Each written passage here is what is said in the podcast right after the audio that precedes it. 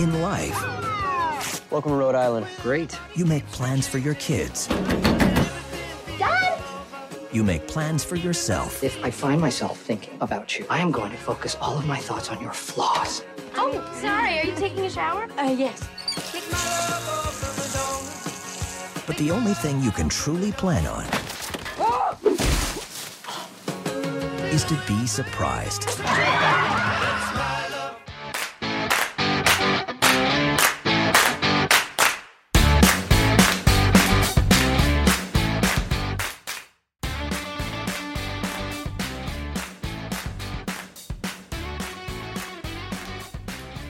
Bienvenidos a un nuevo episodio de Dos Caras del Cine.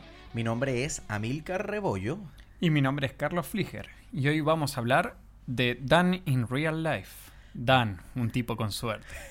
Eh, eh, Hemos tenido esta discusión antes. Tú dices que es un tipo con suerte, lo dice IMDB, pero Wikipedia dice que es Dani, un tipo de suerte en Argentina, dice Wikipedia. Sí, bueno, pero eh, fíjate que Wikipedia lo puede editar cualquiera, así que yo no creo en Wikipedia. Me molesta, me molesta porque Wikipedia es mi encarta. ¿Tú, tú llegaste a tener la enciclopedia en carta? Sí, lo tuve, sí. Y eran como 975 discos. Era como un... Sí, para como un- instalarlo. Claro. Para instalar. Bueno, eh, antes de comenzar a hablar de la película, les queremos recordar que se tienen que suscribir al canal de YouTube si nos estás escuchando. Coño, ¿qué te cuesta agarrar en tu teléfono dos segunditos y le das a un botoncito rojito que aparece suscribirme? Y después se pone gris y todos nos ponemos más felices que nunca. O incluso lo que son más grandes, entrar en la computadora también, ¿no? Claro, claro, claro. También nos puedes seguir en Spotify, Anchor FM, Apple Podcast, Google Podcast. Tú le das seguir al podcast y, bueno, activas la notificación para que sepas que todos los jueves, 7 hora Chile y 8 hora Hora- Argentina, Así es. eh, vamos a estar eh, sacando episodios. Por último, mencionar que también estamos en las redes sociales arroba dos caras del cine en Instagram, porque solamente sabemos llevar esa red social y con lo poquito que tenemos, ¿no? Sí, pues Facebook creo que ya no va.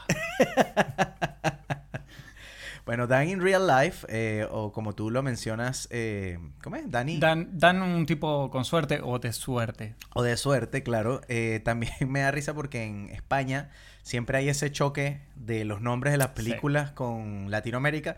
Se llama Como la vida misma en España. Me, me encanta. Sí, me encanta Como sí. la vida misma. Y Dan en la vida real en México es una película de comedia, am- comedia romántica que es protagonizada por eh, Steve Carell y Juliette Binoche. ¿Binoche o Binoche? Binoche. No, no, Vinoche. Binoche. Tú eres el, francés, Tú eres es el francés, europeo de los sí. dos, así que por favor corrígeme mi francés. Es dirigida por Peter Hedge. Y, y bueno, es una película que decimos hablar el día de hoy.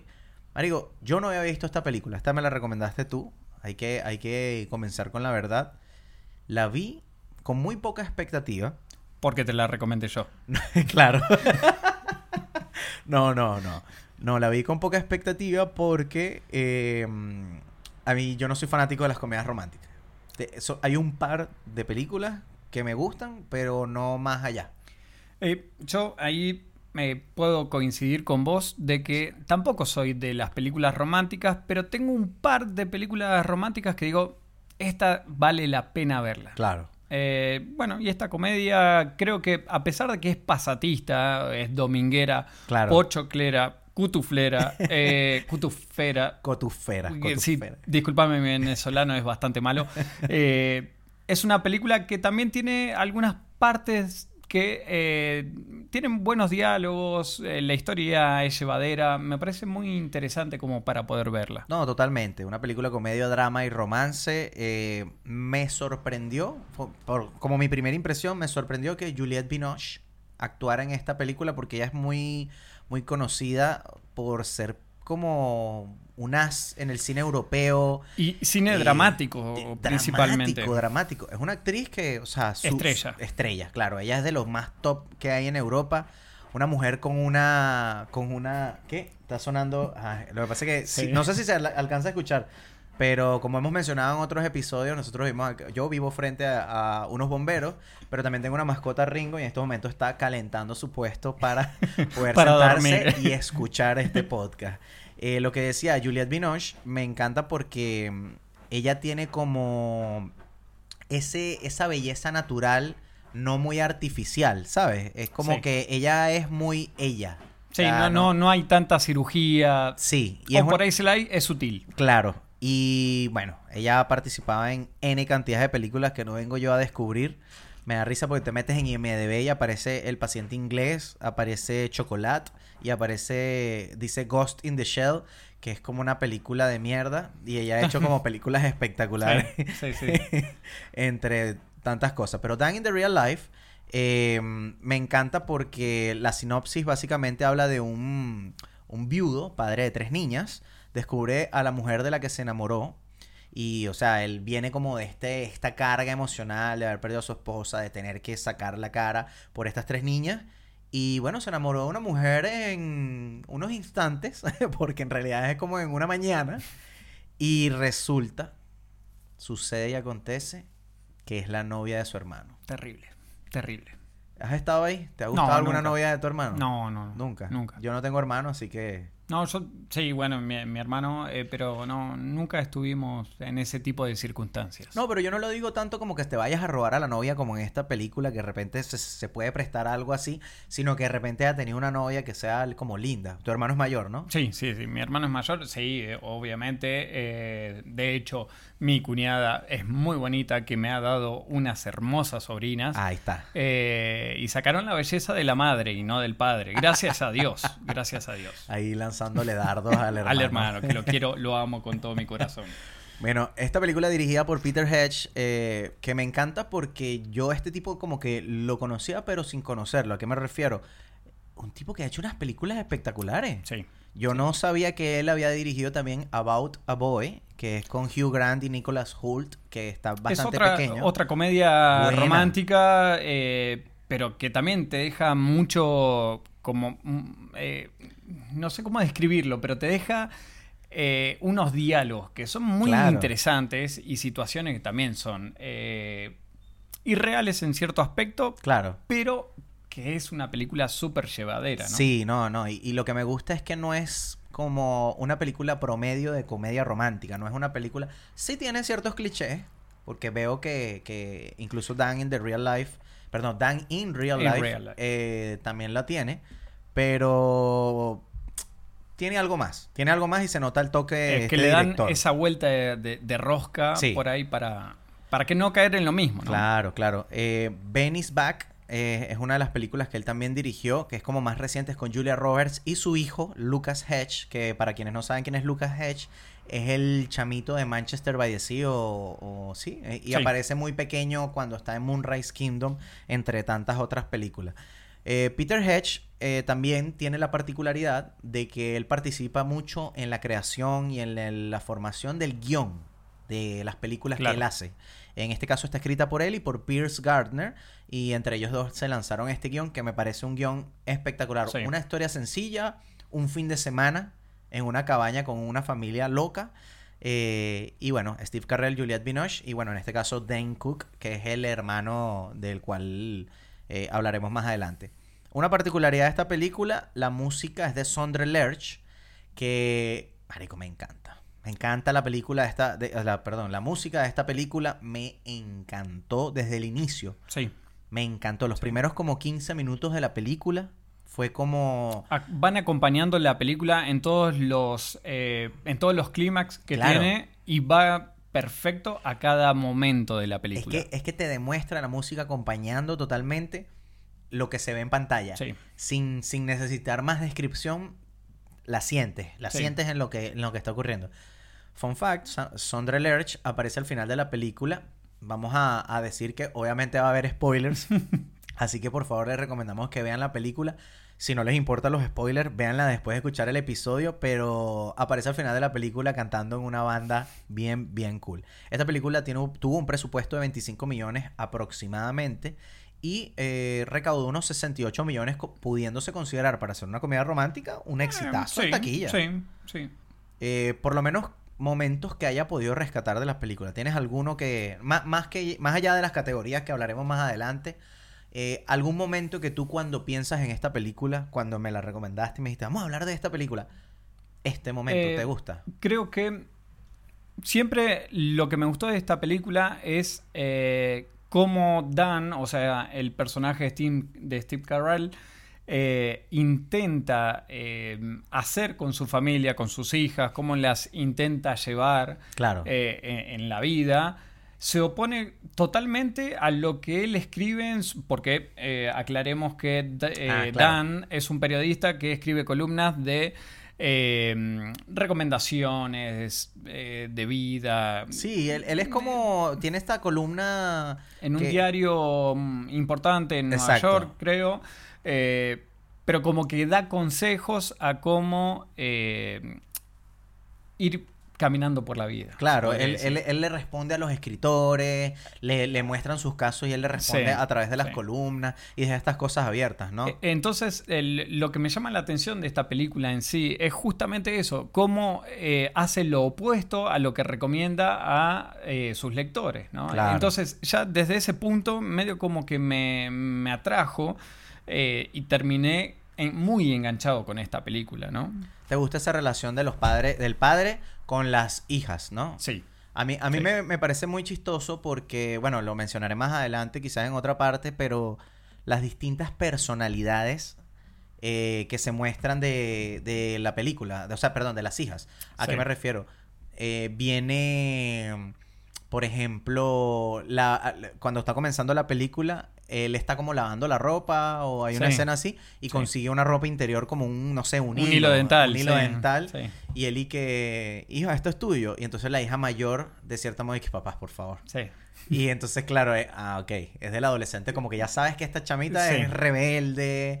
Entonces es parte de lo que mencionamos en el episodio pasado de que exponer es mejor que, que hablarlo. que- Totalmente. entonces mostrándolo ya tú sabes, esta niña es como conflictiva, esta niña es como más santurrona, esta niña es La, como... la chiquita que es muy inteligente. Para su edad, claro, como desarrollada. Y eh, dándole eh, explicaciones al padre que por ahí para la edad que tiene la, la criatura no es muy normal, ¿no? De, de- de conseguir, ¿no? Sino eh, exponer palabras que para su edad es totalmente atípico, ¿no? Claro, ¿no? Y me da risa porque eso, eso pasa en la película, eh, creo que cuando están agarrando ya el viaje, Que están en el auto. que le dice, papá, eh, no me acuerdo qué, qué es exactamente lo algo que dice y- algo. ¿Y, y el te padre- dijo que dijeras eso? Sí.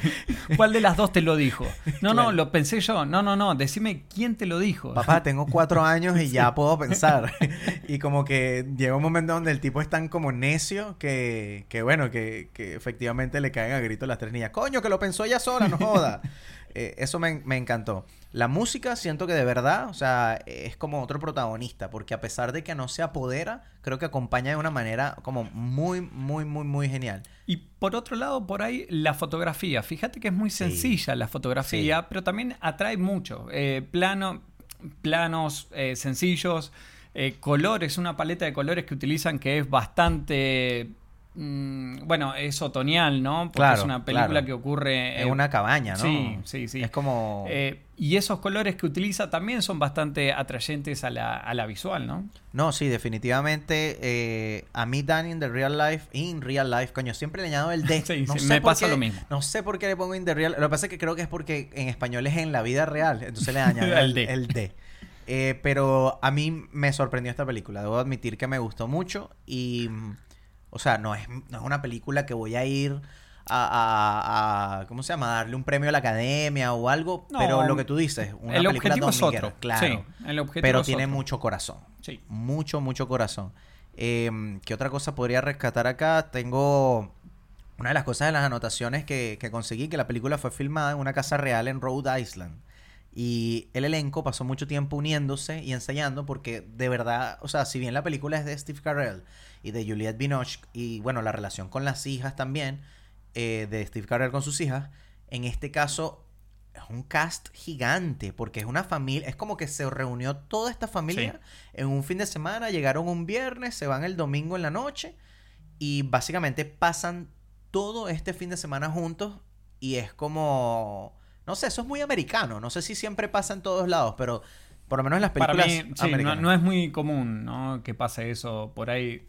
Para mí es un almuerzo Claro. eh, de- Una familia, cena en casa de cena, alguien Pero y- pasar todo un fin de semana, salvo cuando yo los voy a visitar. Claro. Pero Es- soy yo. y- no, pero y, Listo. y a lo que voy, de repente vas a pasar un fin de semana ok, en un viaje a la playa, en un viaje de repente, pero son pocas personas. En este caso son como, ¿qué? Como 20 personas. Es que entre son tres, niños. fami- tres, cuatro familias son en Claro. realidad, ¿no? Porque son los cuatro hermanos, tres, cuatro hermanos, eh, más los padres. Eh, termina siendo una cantidad abismal de personas dentro, más todos los, los chiquitos que están eh, en- alrededor en la casa. Terminan siendo 150, 170 personas en una casa. Sencilla. Casa grande. tenés que casa tener. grande, es una cabaña que tiene como nueve habitaciones arriba, porque la vaina es una locura. Eh, bueno, Dan in Real Life, eh, una película que, que evidentemente les recomendamos y para no extendernos más, como nuestro episodio anterior. de- de- Que todos nos están agradeciendo todavía. Sí, todavía nos están agradeciendo porque lo que pasa es que la gente no entiende que nosotros quisimos hacer Apolo 13 largo para que ellos vean la película en paralelo de lo larga que es y puedan escuchar el podcast en Spotify o en YouTube o donde sea que te estás conectando. Así que bueno, vamos a hacer la pausa y vamos a regresar con las categorías. Regresamos al tercer episodio de Dos Caras del Cine. Bueno, eh, hablando de Dan in Real Life. Por primera vez no lo dije, no dije The. In The Real Life o Dan en la vida real con Steve Carell y Juliette Binoche. Eh, primera categoría, escena favorita. ¿Tienes una, varias, miles? Mira, tengo dos.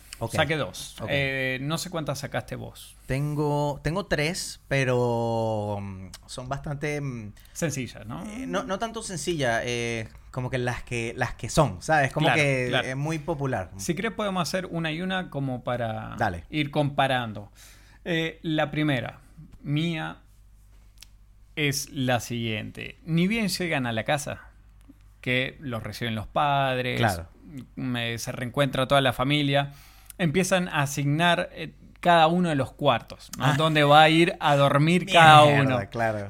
Entonces me causó demasiada gracia que al pobre Dan lo termina mandando a un, eh, a una- a un cuarto súper chiquito, Sí, sí. que en realidad es el cuarto de lavandería, y todo el mundo va a lavar la ropa a la noche y el pobre no puede pegar un ojo. Durmiendo con una lavadora y tucu, tucu, Y, y no sé por qué todo el mundo ponía a lavar a la noche la ropa, cosa que el loco no pudiera dormir ni un poquitito. bien desgraciada esa familia, los cuñados. Sí, todo, sí. Y todo. todos durmiendo en el piso de arriba, todos tranquilos. Claro. Eso me mató. Esa fue mi primera escena. Te diré que me gusta mucho porque eso demuestra más, o sea, de esos primeros 15 minutos te muestran que él es como él es como un cierto perdedor, ¿no? Porque o Sí, sea, de cierto es un, es- un loser importante. pero fíjate que él es exitoso en su trabajo, Sí. ¿me entiendes? Y al final sus hijas, a pesar de todo, lo quieren, ¿me entiendes? No es un mal padre, está No. la hija rebelde, pero Sí. él no es un mal padre, pero es como En cierto punto lo considera, sobre todo la, la adolescente medio que lo considera un perdedor. Sí, es como medio perdedor. Entonces, claro, eso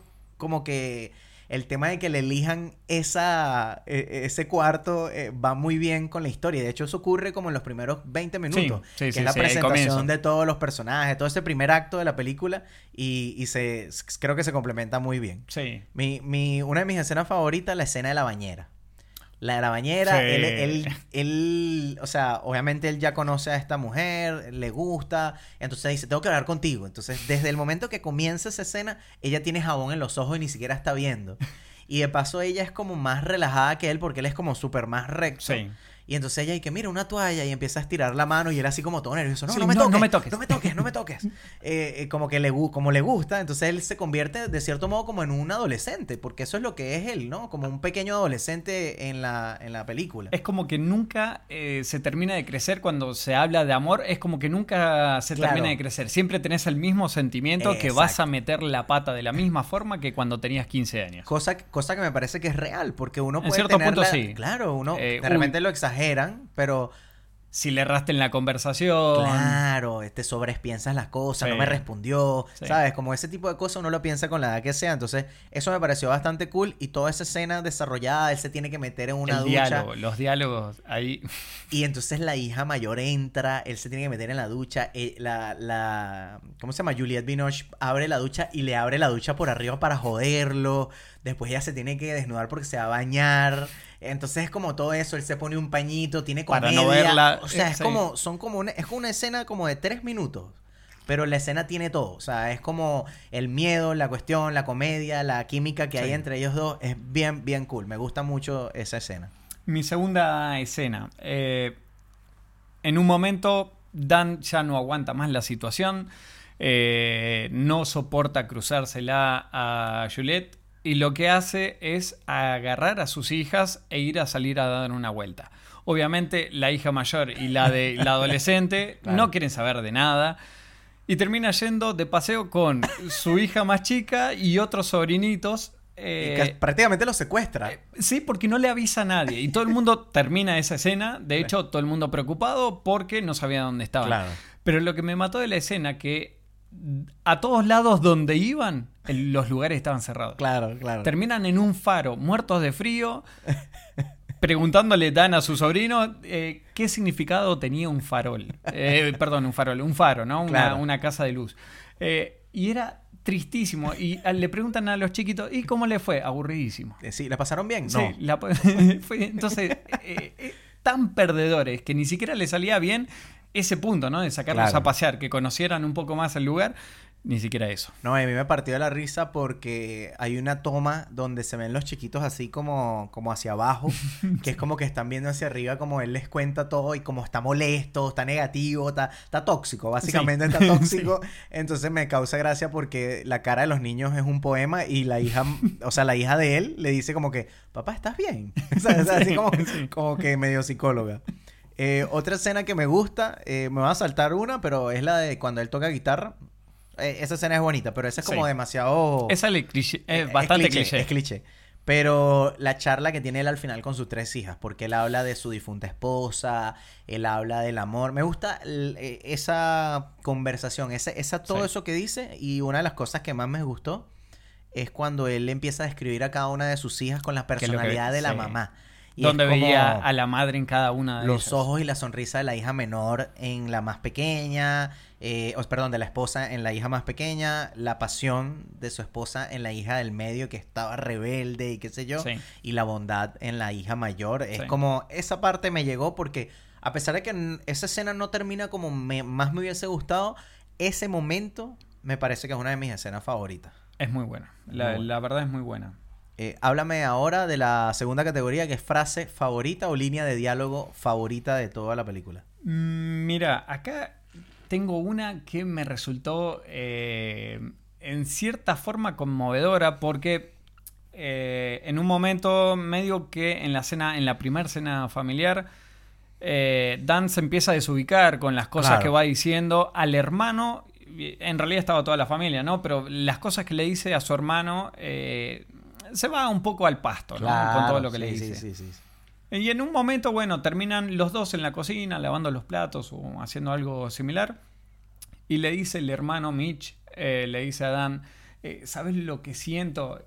Y todo lo que va diciendo Mitch, que no puede, porque en realidad Mitch es como que lo que te quieren mostrar es el tipo de deportista, pero no es muy inteligente. Claro. Y lo tienen a Dan, que no es nada deportista, pero es eh, Claro. la cabeza. ¿no? Claro, claro. Entonces, medio como que le dice, bueno, ¿conoces ese sentimiento que viene del corazón? Le dice el otro. Sí. sí, sí, eh, del corazón, pero cuando tu corazón late fuerte. Sí, entonces Dan como que le iba, eh, en realidad él iba diciendo lo que sentía. Claro. Que era lo que él sentía por la eh, novia de, de su hermano. Esa, e- esa conversación, la verdad, me, me resultó muy interesante sacando la conversación que vos decís que tiene con, con las hijas, ¿no? No, claro, claro. eh, pero eso que tú mencionas es demasiado buena escritura de guion. Sí. Porque es como demostrar que él está hablándole a ella sin que esté ella ahí o hablando de sus sentimientos. Exponiendo sin todo. exponiendo, sino que en realidad se lo está explicando al hermano, Sí. haciéndole, o sea, completándole las palabras más que explicándole al hermano. Pero no sé si no siente. es una forma de exponer lo que él siente. Claro, no, totalmente. Pero haciéndose el boludo Claro. eh, y no, no, no quedar tan obvio. Sí, sí, en no, yo estoy hablando de lo que tú sientes, Sí, no de lo que yo siento, claro. claro. Totalmente. A mí mm, me encantó una frase, las frases mías son más cortas, eh, cuando le dice, porque sabes que esta niña rebelde de- del medio está como enamorada de un muchacho que, que lo conoció en tres días, y entonces, claro, esta frase es como, ¿cómo te vas a enamorar de alguien en tres En días? tres ¿no? días. Y este chamo que tiene como, parece como latino, ¿no? Porque creo que habla en español en algún Sí, momento sí, en sí. la película. Muy comprador el, el pibe. Sí, el chamo se ve que es como buena onda, porque el tipo leí su columna, señor. Eh, eh, Así, Dan, cómo se muy conocen. bueno y tal, ¿eh? Y entonces, claro, viene él y cuando él llega a la cabaña, como escondido y toda la cuestión, eh, no sé por qué él habla con él, le dice, el amor no es un sentimiento, es una habilidad. y entonces me da mucha risa porque después justo el chamo se va, termina como toda la cuestión y se queda Juliette Binoche con él. Y entonces, qué lindo, qué tierno, qué tierno que nada. Son unos niños que no saben que eso es amor. Amor, el amor no es un sentimiento. El amor es una habilidad. El hecho se roba Robándole la frase la frase. del otro. Y me causó mucha gracia porque si haces un análisis un poquito más profundo eh, y no disfrutando tanto la joda, él realmente se está robando una frase de algo que quizás él hubiese podido haber escrito en su columna. Sí. Y es lo que él dice al final. Él no está leyendo su propia columna. O sea, su vida no la está... eh, y, y es algo que creo que es un, un error muy natural o muy humano que nosotros de repente, yo te puedo a ti dar un consejo, pero no necesariamente significa que yo sea bueno o que yo lo sigo como o yo lo aplicaría, ¿me Eh, entiendes? Es lo que solemos decir nosotros, haz lo que yo digo, no lo que yo hago. Mira, qué profundo. Qué profundo. Estaba No, bebiendo el mate en el sí. peor momento y me quedé callado. Eh, eh, pero sí, o sea, es eso, pues. Y creo que de, de cierto modo, con comedia, eso es lo que expone como esa, esa escena. El amor no es un sentimiento, es una habilidad. Un paréntesis, es bueno que en este episodio no te atragantes con el mate. Sí, por gracias. favor, por favor. Eh, después de un par de... Lo que pasa es que en realidad lo que no saben es que estábamos tomando mate, porque ya me dijeron que no se bebe. Hubo represalias. Sí, sí, represalias. sí, sí, sí. Eh, no sos bienvenido en Argentina. Sencillamente hubo represalias y mm, tomando mate, eh, estábamos, eh, perdón, estábamos tomando mate en el Apolo 13. Entonces hubo momentos donde nos quedamos sin oxígeno y por Claro. eso fue que me quedé sí, ahogado sí, eh, y pudimos cerrarlo. La línea de diálogo para finalizar, o sea, mi segunda, es eh, cuando él al final dice ese, ese- esa parte del guion tan dramática diciendo que en vez de preguntar a los jóvenes cuáles son tus planes o qué planeas hacer con tu vida, deberíamos preguntarles o decirles esto, que es, haz planes para ser sorprendido. Marico, me, me encantó. Sí. Me encantó. Y creo que es una, una lección muy valiosa, o sea, en la vida. O sea, es, es algo que yo siento que deberíamos hacer. O sea, Es que eh, nosotros por ahí estamos más eh, enfocados en cuál es nuestro objetivo, pero no el tránsito. Claro. De, ese, de cómo llegar a ese objetivo. Claro, hay, hay una publicidad muy famosa en Venezuela, o fue muy famosa en su momento, de. Creo que era del Explorer en su momento. eh, Era una camioneta de estas Chevrolet o Ford, no me acuerdo. Y, y me acuerdo que decía, era un actor venezolano, Alvi de Abreu, y decía, porque la comodidad no se encuentra en un lugar, sino que se encuentra en el camino. Marico, era tan profunda. Pero era como eso, pues, o sea, como que la vida Sí. no se trata solamente de llegar. De hecho, si, si nos vamos a Soul, que es una película un poco más, más cercana, está Sí. esa pequeña escena de Soul cuando él sale de haber tocado con el sueño que él tenía y le dice a, a la, a la artista, ¿no? O sea, ¿y ahora qué?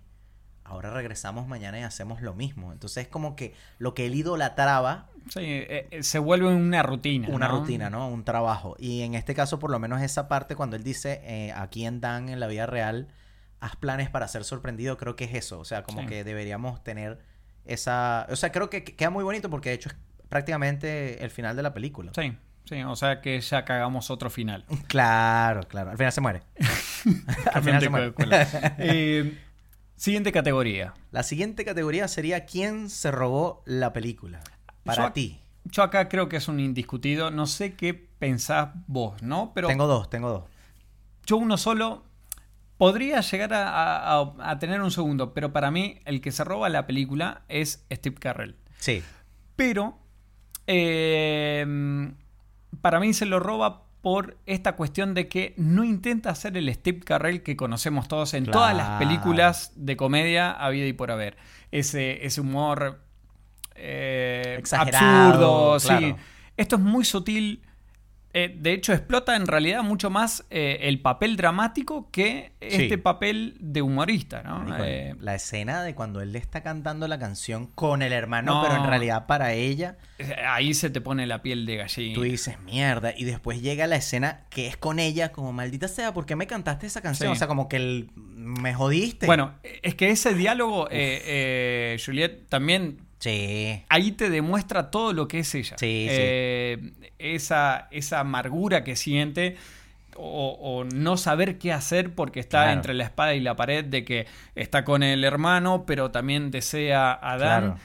y- y no saber qué hacer. No, y, y que ella es como muy buena vibra durante toda la película Sí. y como que se lo trata de tomar con la mejor, eh, con el mejor humor, Sí, pero al, atrás de eso hay algo que es Un real, que es como un pequeño Sentimiento sentimiento, que no fuerte. sabe qué es, claro. E- e- Es pequeño sentimiento, pero muy fuerte. Claro, claro. Eh, a mí me gusta mucho Steve Carrell en esta película, igual que Juliette Binoche. También le daría como el premio de que se la robó, porque en realidad la película se trata de él. De ellos dos. Y creo que es lo más lógico Sí. que Dan sea como, o Steve Carrell sea como el, el que se haya robado la película. Eh, me hizo recordar mucho eh, su personaje en Loco Estúpido Amor, Crazy Stupid Oh, Love. sí, sí, es sí. como muy Es parecido, similar, es medio similar. loser, es como que eh, me gustó. Y es como que Crazy Stupid Love quizás es un poquito más comédico, porque tiene un poquito más de comedia, Pero es como que se contiene, ¿no? pero se contiene, claro. Em, pero no es esa contención al estilo, no sé, por ejemplo, Jim. em, Jim Carrey. sí, eh, gracias. me quedé, me salía Carrell. Y que Jim. Jim, Jim, el de- Jim, por claro, favor. Jim, por favor, Jim. Eh, que cuando se contiene, mm, es como que sobreactúa. Claro, claro. Creo que hay una sola película, y creo que va a estar, eh, vas a concordar conmigo, que en la película que no hace el humor y que a pesar de que se contiene, no es exagerado, es en una mente... Eternal un- Sunshine of the Sí. Spotless Mind, definitivamente. Exactamente. Bueno, yo tenía como segundo eh, la hija más pequeña de Steve Carrell. Me encanta porque participa como tres veces Pero se roba. y me parte el corazón la niña. O sea, primero lo madura que es para su edad, Lo cómo dulce. actúa, lo dulce, eh, como que la niñita todo y el final cuando le da ese regalo del libro con la foto cortada de la mamá. Mari, esa parte me, me encantó y es como, me parece que actúa espectacular. O sea, como dije, es como un personaje secundario que de repente no le puedo dar el tema de que se robó la película necesariamente porque Steve Carrell lo hace Sí. también muy bien. Pero está ahí, está ahí, está Sí. ahí porque me, me- fue como que una de las cosas que hizo clic conmigo en la película. Siguiente. Siguiente categoría. Nos vamos a Casting Plan B. En Casting Plan B vamos a elegir una persona que pudiese haber hecho este papel. Una o unas. Una yo- o unas, claro. Yo claro. tengo, tengo una listita. Ya. ¿Quieres comenzar? No sé cuántos tenés. No, tengo, o sea, por lo menos tengo, tengo que admitir que para mí, como lo mencioné, el papel de Steve Carrell para mí no, no lo cambiaría por nada del mundo. O sea, me parece que su papel... Para vos seguiría siendo Steve Carrell. Si acaso, y te me adelantaste en la categoría anterior, hubiese puesto un Jim Carrey en el estilo de Eternal Sunshine of the Spotless Mind. O sea, de verdad que me parece un papel que lo pudiese haber hecho con ese tipo de personaje. Te pido disculpas no- por haberte cagado entonces. no, este tranquilo. Este, podcast es para hacer spoilers, así que Sí, no sí, hay sí, problema. Entonces, tu primer eh, personaje que cambiarías, en el caso que lo hicieres. Por lo menos... Eh, ¿Hicieres? Marico, aquí, aquí se inventa el castellano, sí, sí, no importa el español. Evoluciona, evoluciona. Evoluciona, claro, evoluciona. Ahora decimos tuitear, ahora decimos todas esas cosas. El target. El target mainstream, Claro. Listo. Eh, me gustó mucho, eh, quería rescatar también a Dane Cook, que me parece que hace un personaje muy cool.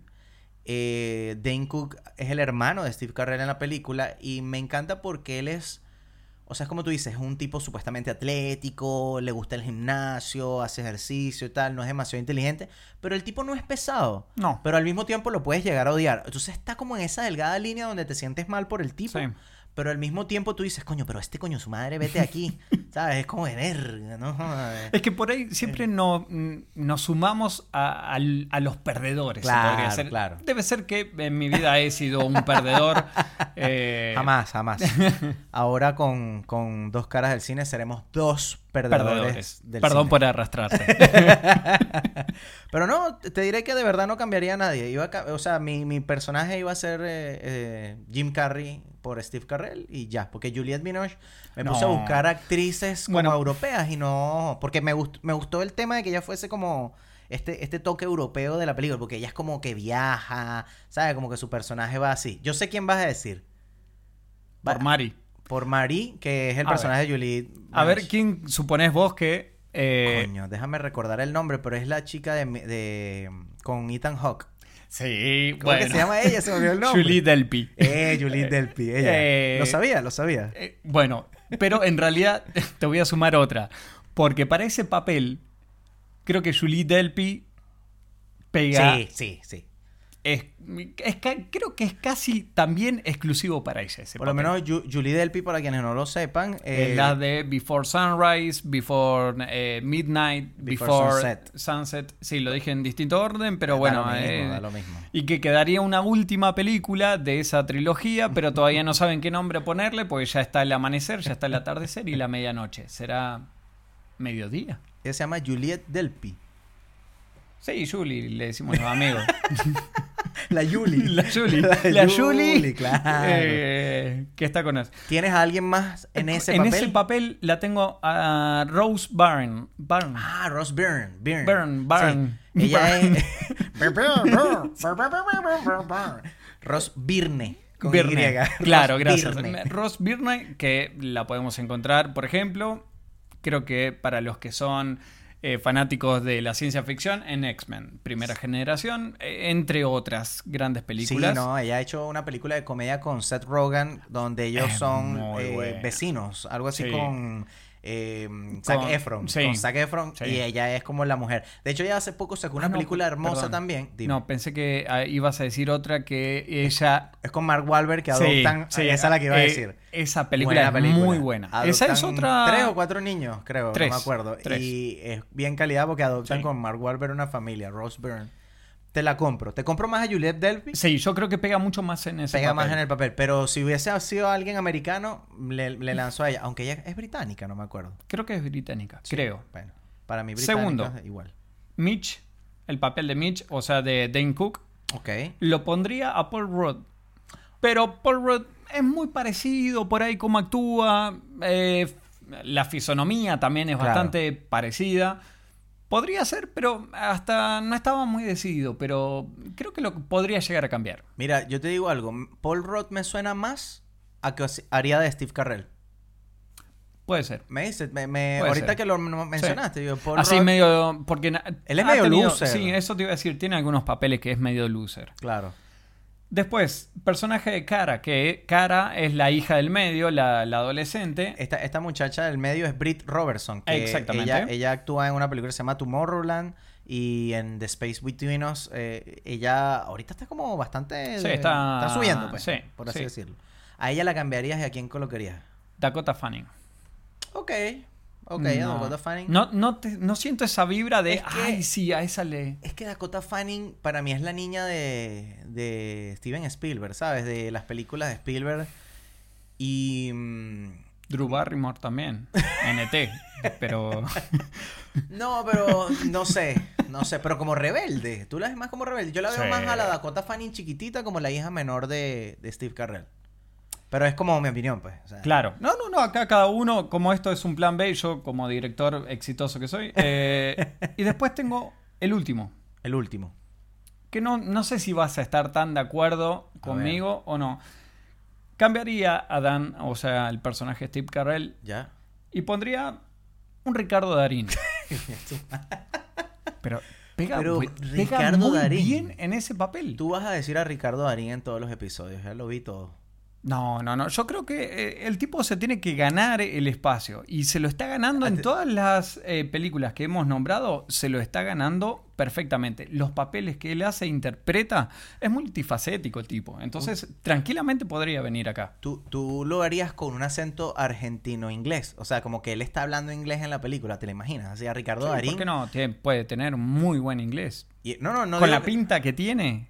Vos lo ves, Esa la facha. facha. Me sacaste la palabra. Con la facha que tiene, entra como patada. Está bien, está bien, te la compro. Ricardo Darín, que él siempre anda escribiéndonos. Muchas gracias Sí, por siempre gracias. estar Gracias por participar. Y gracias por participar. Ahí lo tenemos en nuestros corazones. Eh, vamos al siguiente mm, categoría que se llama Cosas quisquillosas de la película, o como a mí me gusta llamarlo. No, sí. Nah, sí, nah, nah, sí. Esta semana justamente salió el tráiler de Rápido y Furioso, la última. Nah, sí, nah, nah, sí. Nunca hacen un rebaje. Nunca, nunca. Ahora están en el espacio. Sí. Está, está bien. Eh, cosas quisquillosas de la película. Yo tengo una sola, aunque hay bastantes, pero dije, para no extenderme voy a hacer una sola. ¿Cuántas tienes tú? Dos. Dale, lánzate, lánzate y comienza La primera, un solo policía en todo el pueblo. No puede ser que siempre el mismo policía lo está agarrando a Dan para meterle una multa. O Ah, lo está agarrando. O sea, él está rompiendo la ley. Estás defendiendo No, a Dan de no, no, manera- no. O sea, Ah, no, bueno, ah, yo no eres defiendo un Dan believer. Eres un Dan believer.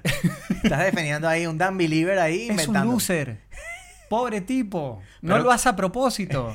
Qué genial el contraste de la escena cuando lo para la primera vez que está como Sí. triste. Ah, es en serio. Disculpe, oficial, yo no hago esto y tal. Y la segunda. Y sale- sí, Ponlo- pónganlo, pónganlo en mi cuenta. me encantó, me encantó, me encantó. No me esperaba que después él lo chocara. Eso no me lo esperé. por- Pero, sí, por un eso, solo policía. Siempre. No. Tendría que haber más de Pero un si es un policía. pueblo pequeño, en este caso es un pueblo pequeño de Rhode Island. que Mira, yo entendido. viví 10, 12 años en un pueblo muy chiquito. Y, mínimamente y habían había dos. 8 policías. 8 policías.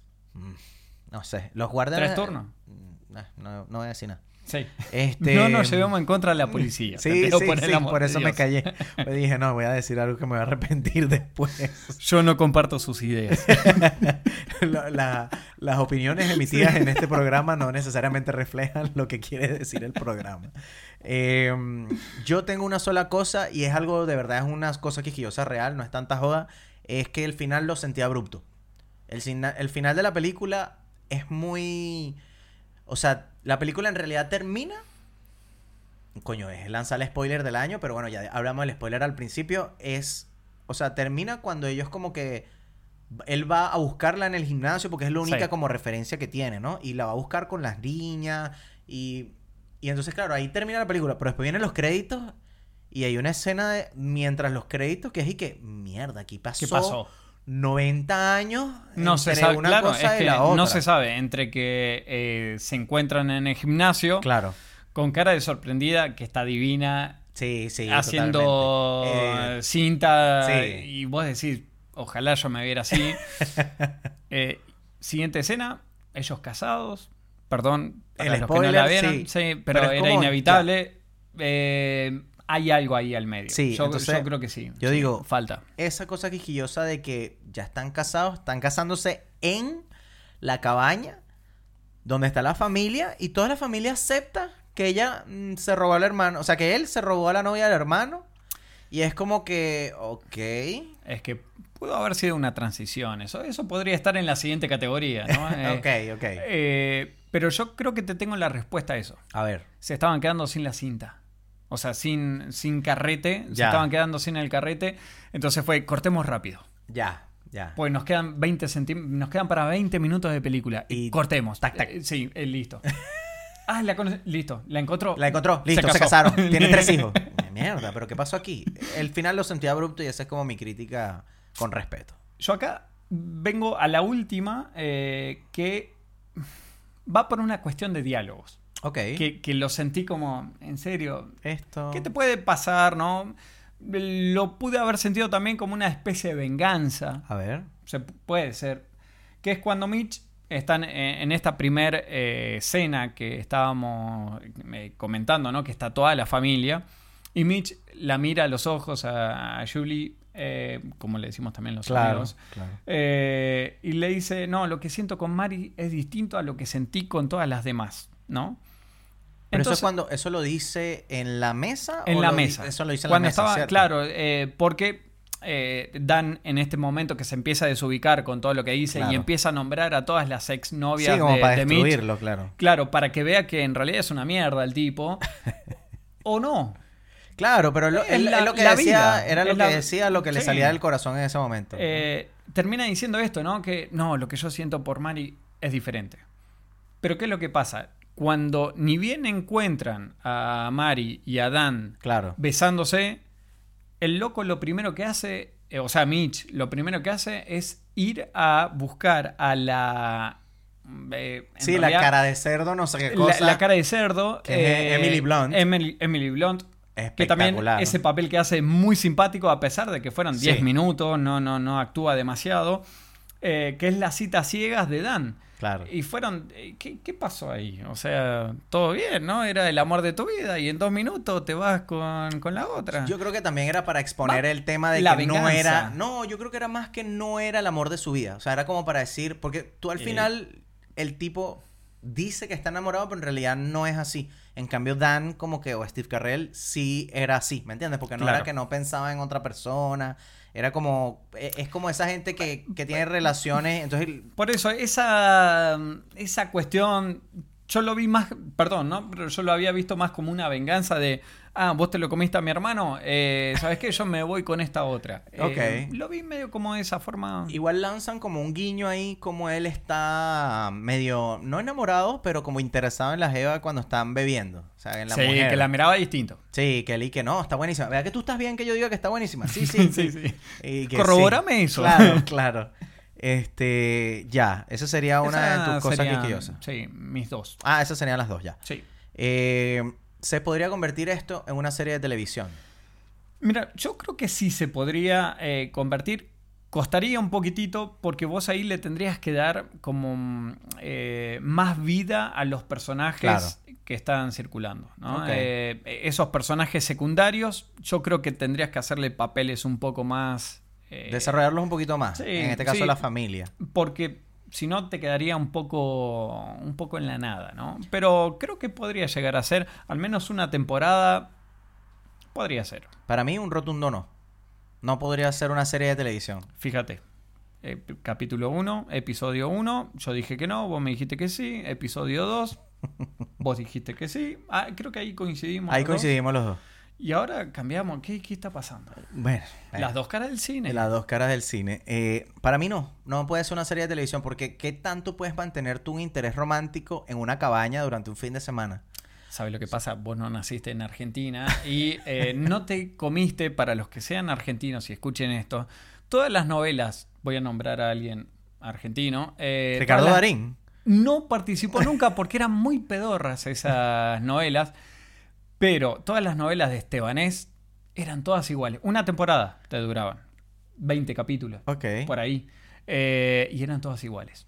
Cambiaban de qué trabajaba cada uno, nada más. Y siempre los mismos personajes, Claro. y siempre las mismas actuaciones. Y pasaba esto. Bueno, precisamente, una serie de mierda, por eso digo que un rotundo no. Eh, eh, preguntas sin respuesta. Nuestra Buena última categoría. categoría. ¿Tienes bastantes preguntas sin respuesta? Tengo cuatro. Yo tengo dos, así que comienza tú. Bien, ¿habrán contratado otro policía? Yo, eh, es que me- el Yo- tema yo del creo- policía Mira, te, me ca- quedó- te- te cambió la pregunta, te cambió la pregunta, te la reformulo. A ver. A ver, te reformulo tu pregunta, o esta no la hice yo, pero te la reformulo. ¿Cuál será el presupuesto de la policía de esa gente? O sea, porque en realidad, o sea, tienen un presupuesto muy bajo. Pues sí, muy, sí. muy bajo. Aparte, lo deben estar recontra explotando al pobre. No, y un solo carro que está chocado. A caballo. Ahí andan a, caballo. Claro, a caballo. Coño, qué bueno. No, ya veo que el policía te quedó, te quedó. Siguiente, Sí, siguiente, siguiente. pregunta sin respuesta.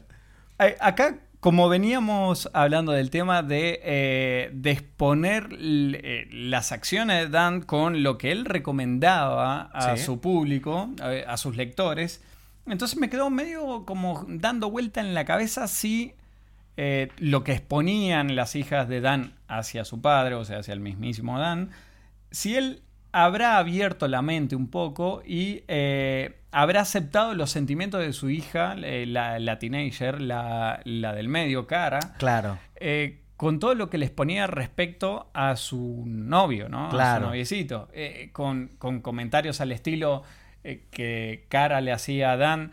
Eh, no, si hablamos de sexo, él, él es el que quiere esperar, pero yo soy la que quiere Claro. tener sexo. Y el padre con los ojos con Sí. eh, así abierto. Sí, la que- pierde, la pierde, la pierde. Entonces, ¿ha- ¿habrá aceptado esa transformación con lo que le pasó a él con, eh, con Marí? Claro.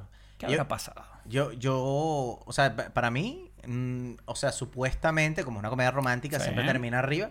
Sí, sí, la tiene que haber aceptado. O sea, porque definitivamente si te notas en la escena de los créditos, él está.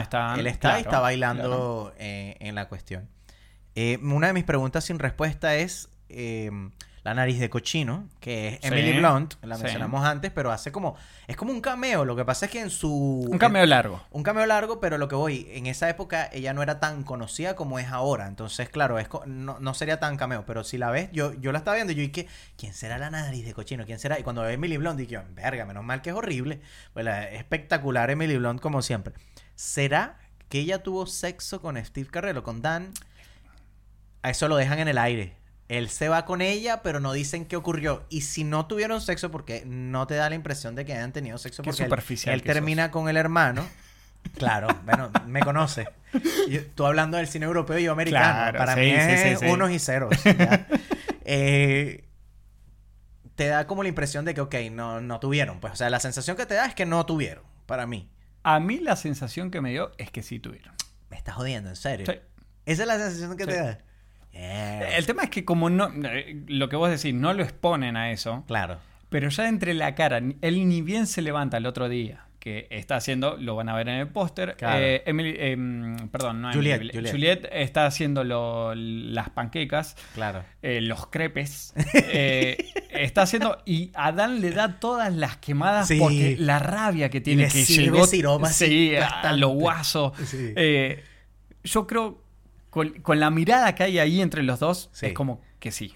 Yo- y a mí me gustó porque él es como súper loser, perdedor, tímido. Pero se la comió a Emily Blunt. Pero no, claro, pero, pero no, lo que decía era que, que como que cuando la otra, no, yo creo que Dan no está interesado porque ella estaba Ese celosa. celo, ese, y ese entonces celo ese fuerte. celo así, él dice, ah, no estoy interesado, sí estoy, voy a bailar. Mira, Voy a bailar, rácata, rácata, rácata, rácata, a bailar. Bueno, me sentí identificado ahí. Como baila, ¿verdad? Sí, sí, sí, Eh, para lo la imaginé, mierda. lo imaginé, lo imaginé. Eh, y tienes la otra pregunta sin respuesta. Tengo dos. A ver, La- elige una, las elige últimas una. dos. Eh, Mitch, ¿lo perdona Dan? Sí, sí, son hermanos. Tienen que perdonarse. Pasaron cinco años sin hablarse. Pero es que está con Emily Blunt en un Mustang rojo. Sí, eso es verdad. ¿Qué te O sea, importa? ¿Qué te importa? El tipo está súper feliz. Sí. Además que Emily Blunt, el, el bicho desde que la menciona, ella baila y baila así toda sensual, Sensual. y todo. El tipo ya le tenía los ojos. Ese, Sí. ese tipo sí perdonó a Dan. Sí. La, la que no perdonó fue a Emily Blunt. Ay. Yo, yo tenía Tu así como, última. Más que una pregunta, era como una percepción que tengo, ¿no? A ver. Pero Juliette Binoche es una mujer sensual, una mujer con belleza natural, una mujer así. Y Steve Carrell, siempre su personaje es como medio loser. Entonces, más que una pregunta, es como siento que no hay nada de química sexual entre ellos. Muy lindo el amor, pero siento que ella es como tremendo polvo y él es como demasiado malo en la cama. Es como mi impresión, es como que no. No, no, estos panas no. No pega. No, por eso es que yo creo que al final se siente abrupto, porque yo siento que es que, no, bueno, de, de vaina, no sé si, ah, bueno, se besaron una vez en la película, Sí. ¿me entiendes? Sí. Y es y que ya se casaron, y que no, marico, no. No, Esto no me Tú cierra. me vas a, A mí no me una cierra. cosa, pero uno de los pilares fundamentales de un matrimonio es el sexo, y esa vaina no pega, no pega, weón. Es que vos también estarás pensando en Virgen a los 40. Claro, claro. Yo creo que estás pensando también en Puede eso. ser, puede ser, puede ser. Y la última. A ver. Acá vamos, ya que estamos hablando de sexo. Marie, ¿se lo habrá comido otra vez a Mitch en alguna otra oportunidad? Uy, después de que está con Dan. Claro. Que haya caído de nuevo. Uy, buena, peli- buena pregunta. Buena pregunta. Que, Que- le haya, que- uy, que que haya sido infiel con Mitch. Fuerte.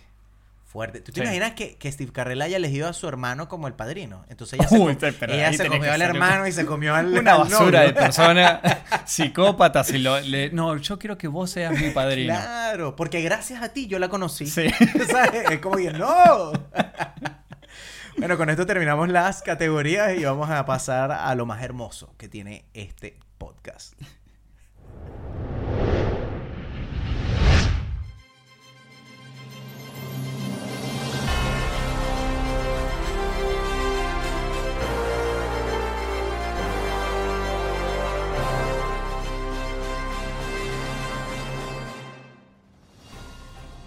Bienvenidos a la 97 séptima entrega de los premios de dos caras del cine. Mi nombre es Amilcar Rebollo Y mi nombre es Carlos Fliger. y hoy estamos aquí, la alfombra roja está lista, preparada para todos Glamour, ustedes. glamour. El glamour puro, esta vez el, el smoking te lo presté yo. Sí, sí. Me queda un poco chico porque es de tu tamaño. ¿no? Pero no importa, con Pero tal en de la no barriga gastar- te queda suelta. Sí, sí, la sí. barriga te queda no, suelta. No, no creas. No eh. tanto, no tanto. no tanto.